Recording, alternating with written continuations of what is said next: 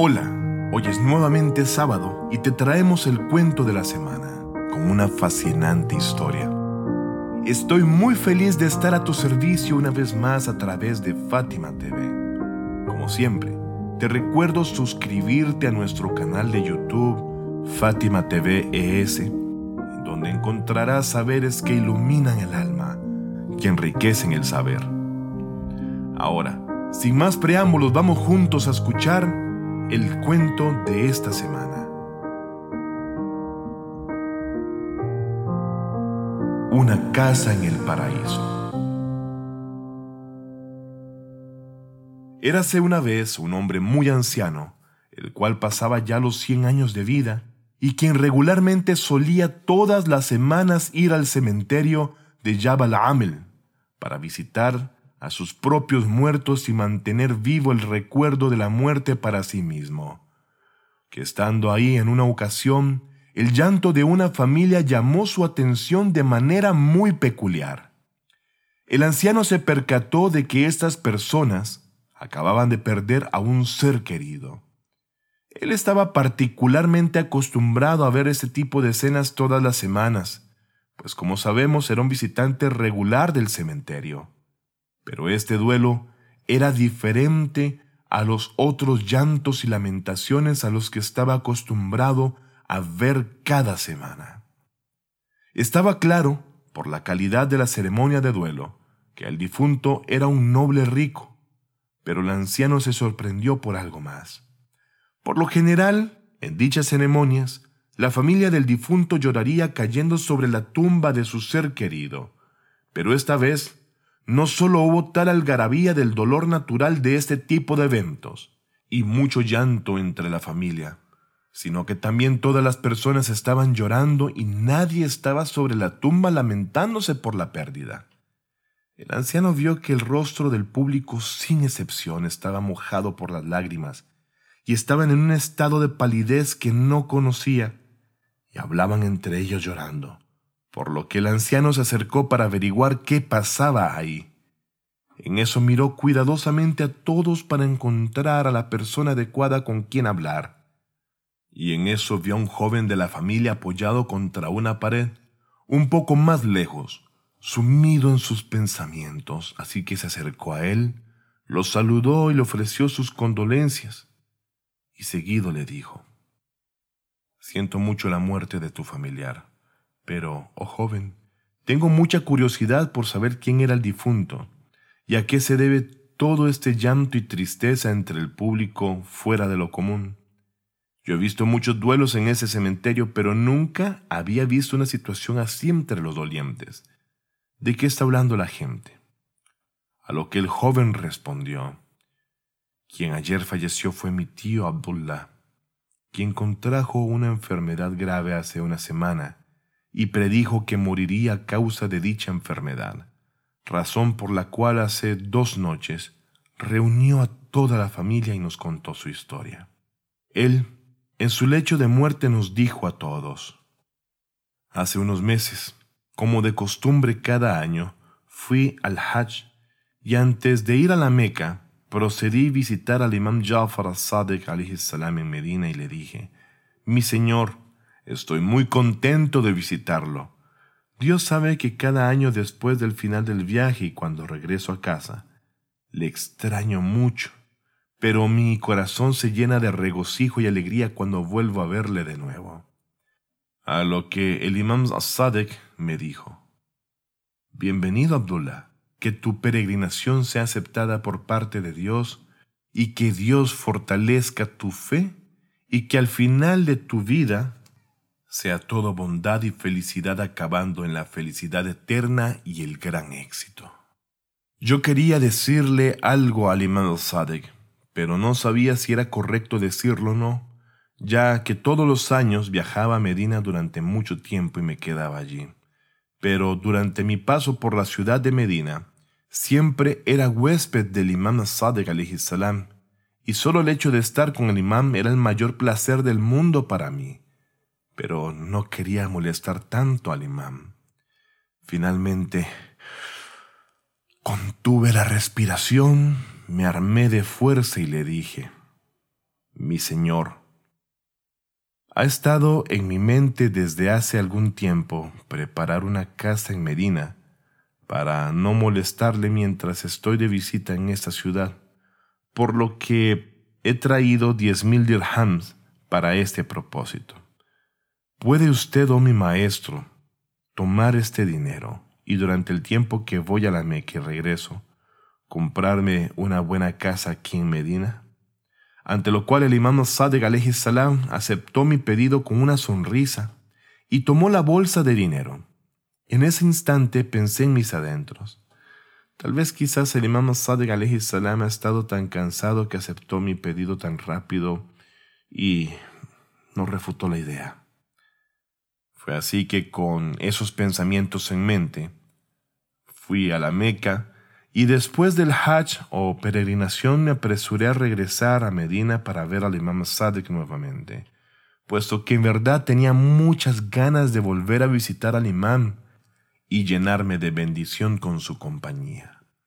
Así que llegué a la casa del imam y llamé a su puerta. Y fue entonces que el sirviente del imam me preguntó, ¿quién es usted?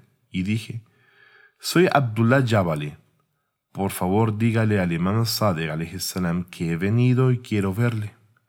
Y de inmediato el sirviente informó al imam de mi presencia y este bendito, de forma apresurada, me permitió entrar y me dijo, Que tu peregrinación sea aceptada, Abdullah. ¿Cómo estuvo tu viaje?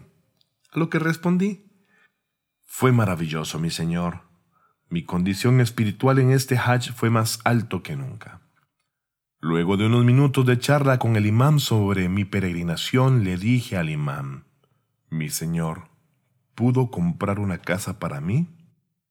El imam dijo, Sí, Abdullah, acá está el título de propiedad de tu casa. A lo que tomé el documento, comencé a leerlo con detalle y vi que decía lo siguiente. En el nombre de Dios el compasivo y misericordioso este documento es el respaldo de compra de una casa la cual Jafar ibn Muhammad, es decir, el imam Jafar Sadek, compró para Abdullah Jabali. Jafar ibn Muhammad ha comprado una casa para Abdullah en el paraíso, cuyos cuatro lados terminan junto a los amigos más próximos a Dios.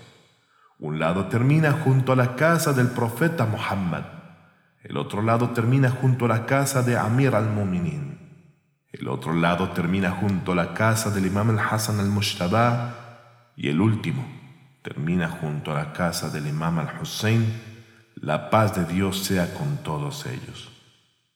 Las lágrimas brotaron de mis ojos y dije con voz temblorosa, Mi Señor, por Dios, estoy satisfecho con este contrato. A lo que el imam salam me dijo, dividí el dinero que diste entre los necesitados de los descendientes del profeta Muhammad sallallahu alayhi wa, sallam, y le pedí a Dios que aceptara esta gran caridad tuya de la mejor manera y que a cambio te concediese el paraíso. El joven que estaba contando dicha historia al anciano que visitaba el cementerio cada semana, al llegar a esta parte de la historia se arrojó a los brazos del anciano y lloró con fuerza. Después de un rato, pudo continuar su discurso y dijo, Mi tío tomó ansiosamente el documento del imán y regresó a su tierra natal. No discutió el asunto con nadie hasta anteanoche, cuando se estaba preparando para morir, en donde reunió a toda la familia y contó su historia.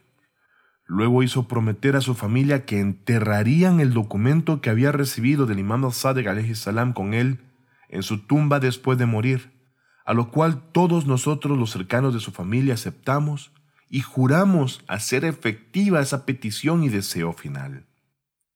Nuestro tío Abdullah falleció ayer y de acuerdo con su testamento, colocamos el documento dado por el imam Sadegh salam en su sudario y lo enterramos.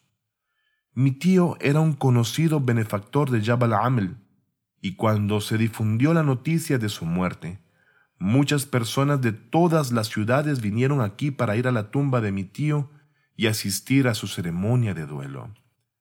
Llegamos a la tumba de mi tío antes del amanecer para preparar la ceremonia de hoy, y cuando llegamos, vimos una escena muy extraña. El documento que el imam Sadegh alayhi salam había escrito para mi tío Abdullah, y el que sin dudar enterramos con él, estaba ahora sobre la tumba. Mi primo lo recogió y luego perdió el conocimiento mientras lo leía.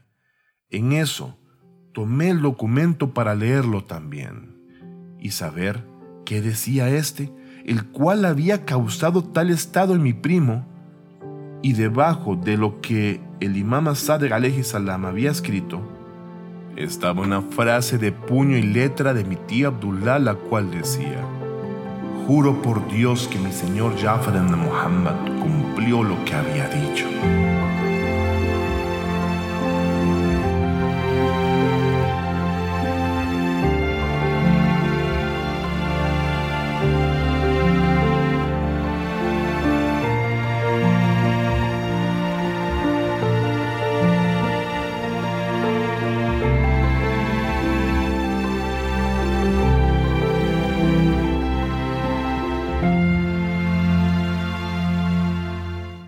Sí, qué deseable y dulce es este destino.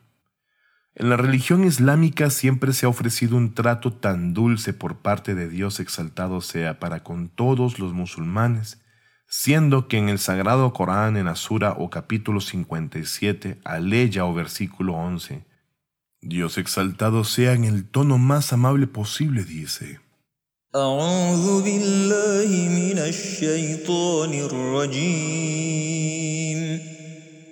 بسم الله الرحمن الرحيم.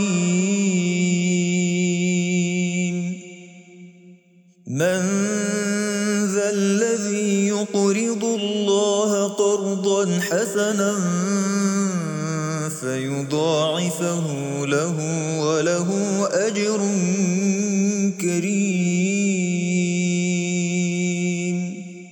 ¿Quién quiere hacer a Dios un buen préstamo para que así Él se lo devuelva duplicado y obtenga una generosa recompensa?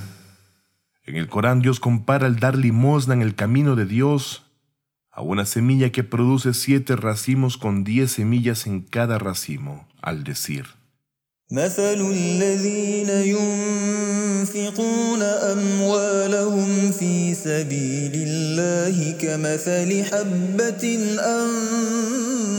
أنبتت سبع سنابل في كل سنبلة مئة حبة والله يضاعف لمن يشاء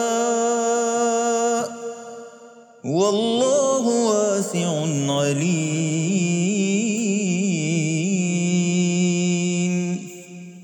Aquellos que gastan su riqueza en la senda de Dios son semejantes a una semilla que produce siete espigas, en cada una de las cuales hay cien granos. Así incrementa Dios los bienes de quien Él quiere. La bondad de Dios todo lo alcanza, Él todo lo sabe. Corán capítulo 2 aleya 261. Es decir, que quien da limosna verá muchas veces lo que ha dado en el camino de Dios en este mundo o luego en la otra vida en el paraíso. Rogamos a Dios que nos conceda tener éxito y ser de aquellos quienes hacen este tipo de tratos en vida. Como siempre, estamos agradecidos por todo este apoyo recibido a lo largo de ya siete años de estar lado a lado juntos cada semana, llevando el luminoso mensaje del Ahlul Bayt salam. Ruego a Dios misericordioso y clemente te dé lo mejor de esta y la otra vida, inshallah, tanto a ti como a los que amas, nos haga invisibles a toda calamidad y por favor, no olviden cuidarse. Hasta la próxima historia y que Dios te bendiga.